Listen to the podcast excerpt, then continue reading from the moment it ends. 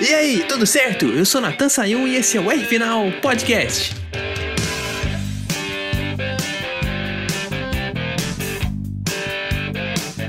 Pô, editor, eu sei que o vencedor foi o mesmo da semana passada, eu sei que o GP da Hungria foi mais um domínio brilhante dele, mas eu acho que por causa dessa corrida tem que ser uma música diferente.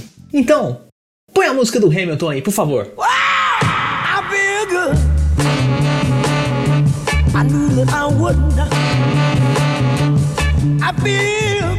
Olha pessoal, vendo as estatísticas do Hamilton na prova, nem dá para lembrar que choveu no começo da corrida e que muita gente brigou ali no pelotão intermediário para fazer suas posições ali melhorarem na corrida. Vamos lembrar que com tudo que aconteceu com a largada com a pista um pouco molhada, a troca por os pneus de pista seca, ali o jogo de pitstops, o Hamilton ainda fez a volta mais rápida no final da prova e foi ali baixando, baixando, baixando o tempo até conseguir no final da corrida o seu ponto extra. Aliás, tome confiança na equipe Mercedes, né? Porque o Hamilton estava com a corrida na mão, pilotando muito bem com todas as condições adversas e no final da prova ainda deu uma de louco arriscando para trocar os pneus, colocando um, um composto mais macio para tentar ali a volta mais rápida no final da prova. Uma coisa que podia ter comprometido em muito a corrida do inglês, já que um pit stop muito arriscado poderia dar algum problema no carro ou na troca de pneus e ele teria perdido não só aquele pontinho da volta mais rápida, como também a corrida toda. Mas fazer o que, né? O Hamilton é o Hamilton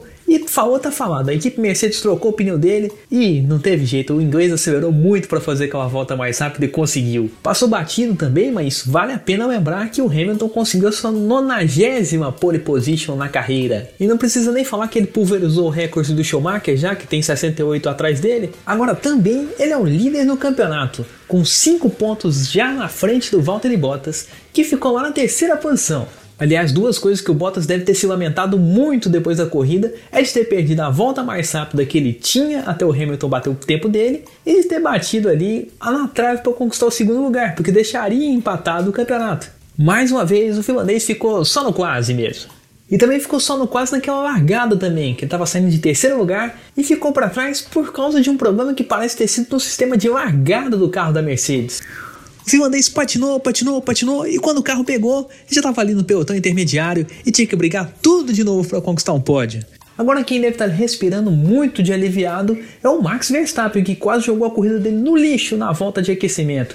Olha, eu vou te contar, são duas coisas muito raras. É muito raro uma equipe conseguir preparar um carro depois uma batidinha na volta de aquecimento para o grid e conseguir fazer o carro largar, como o que aconteceu com o Max Verstappen agora.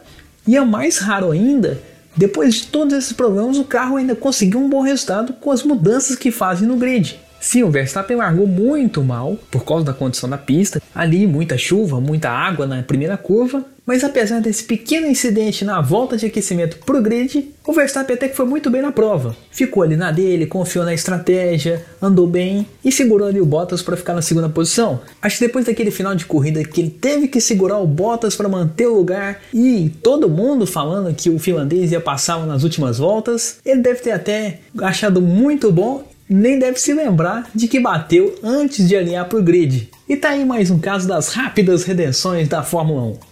Agora vamos falar desse pelotão grande intermediário. Vou te contar Lance Stroll largando de terceiro e pulando para segundo na largada, e isso foi uma surpresa. Os carros da Racing Point já vinham andando bem, mas na condição de chuva foi muito bom o ritmo deles. Ainda mais porque o Stroll brigou pelo pódio na primeira parte da corrida toda. Se a corrida tivesse continuado naquele chove para, chove para, a gente provavelmente veria um carro da Racing Point no pódio. Mas ali as condições de pista melhoraram, a Mercedes fez uma estratégia melhor para o Bottas, para o Verstappen também a RBR trabalhou bem, e vai ficar para a próxima o pódio das Panteras cor-de-rosa. E falando em briga do pelotão intermediário, Ferrari e McLaren foram parte grande desse show, né? O Leclerc, coitado, largou muito bem, fez ali uma briga gigante contra o Carlos Sainz, mas perdeu o décimo lugar no finalzinho da prova. O lado bom para os italianos é que nessa corrida caótica no circuito apertado, o Vettel foi lá e conseguiu um sexto lugar. Ali não apareceu muito na prova, mas tirou um pouquinho daquela maré de azar que a equipe de Maranello estava sofrendo. Bom, pelo menos dessa vez, diferente da semana passada, os dois carros chegaram no final da corrida e vão conseguir um motor melhor para brigar nas pistas de alta. Aí isso é uma outra história, isso a gente vai ter que ver. Bom, a Fórmula 1 volta daqui duas semanas com o começo da rodada dupla do GP da Inglaterra E até lá o ritmo da categoria vai continuar sendo I Feel Good mesmo, porque tá difícil de tirar essa boa fase do Hamilton. Ele conseguiu tudo e mais um pouco nessa corrida e a próxima prova vai correr em casa. Será que já estamos começando a sentir um cheirinho de hepta vindo aí? Bom, é isso que a gente vai ter que descobrir. Eu fico por aqui e até a próxima. Um grande abraço.